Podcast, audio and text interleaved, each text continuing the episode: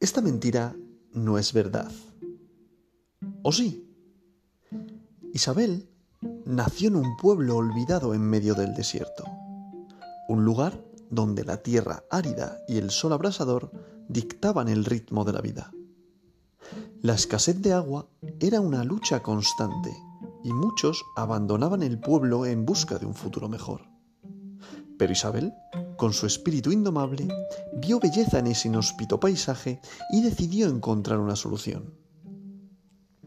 A pesar de no tener formación formal, Isabel tenía una curiosidad insaciable. Pasó horas estudiando las antiguas técnicas de conservación de agua de su pueblo y las combinó con métodos modernos que aprendió de libros y revistas.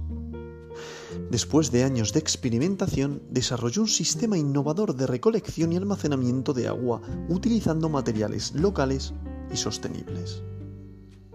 Su invención no solo proporcionó agua potable a su pueblo, sino que también permitió la creación de pequeños oasis de vegetación, transformando la vida árida del desierto en un próspero ecosistema.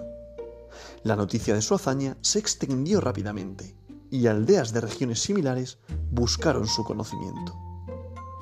Isabel fundó Oasis de Esperanza, una organización dedicada a implementar su sistema en otras comunidades desérticas y a capacitar a la gente local para que sean autosuficientes. A lo largo de los años, lo que comenzó como una solución simple para un pequeño pueblo se convirtió en un movimiento global que cambió la vida, de miles de personas. Isabel, con su determinación y amor por su tierra, demostró que no es necesario escapar de las dificultades. Enfrentarlas con pasión y creatividad puede llevar a soluciones que benefician a todos nosotros. Moraleja. La adversidad no es un callejón sin salida, sino un campo fértil para la innovación, donde muchos ven desafíos insuperables, otros ven oportunidades para crecer y transformar.